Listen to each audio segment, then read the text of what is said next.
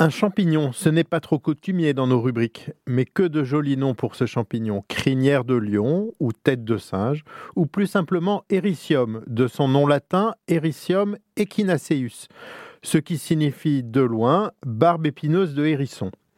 N'ayant jamais vu de hérisson barbu, je pense que son nom vient plus assurément de ses longs aiguillons pendants, blancs, qui lui donnent un aspect de dos d'hérisson, ou alors de tête de vieux singe à barbe blanche une espèce de singe que l'on trouve en Chine et au Japon, d'où son nom de tête de singe dans ces pays.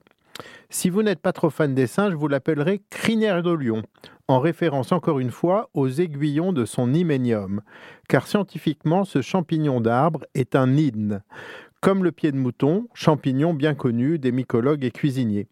Les idmes possèdent non pas des lamelles ou une mousse à trous comme chez les bolets, mais des aiguillons particulièrement grands chez Ericium, d'où l'analogie avec les poils de la crinière d'un lion, d'autant plus que la couleur de ces aiguillons, en vieillissant, devient légèrement fauve. Si vous préférez célébrer avec ce champignon un match de basket du NBA, vous pourrez aussi l'appeler pom-pom blanc. Étonnant tous ces noms, mais étonnante aussi l'histoire médicinale millénaire de ce champignon. Dès la dynastie Han, en 200 avant Jésus-Christ, il est cité dans les ouvrages chinois de matière médicale pour les maux d'estomac, pour retarder le vieillissement et faciliter la mémoire. Et la médecine chinoise recommande d'employer l'éricium séché sous forme d'extrait en infusion dans de l'eau chaude.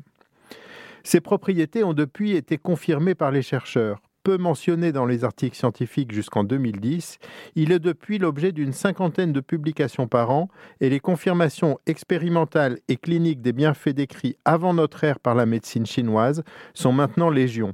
Et d'autres propriétés thérapeutiques viennent enrichir la palette d'application des extraits de ce champignon, à la fois hérisson, singe et lion.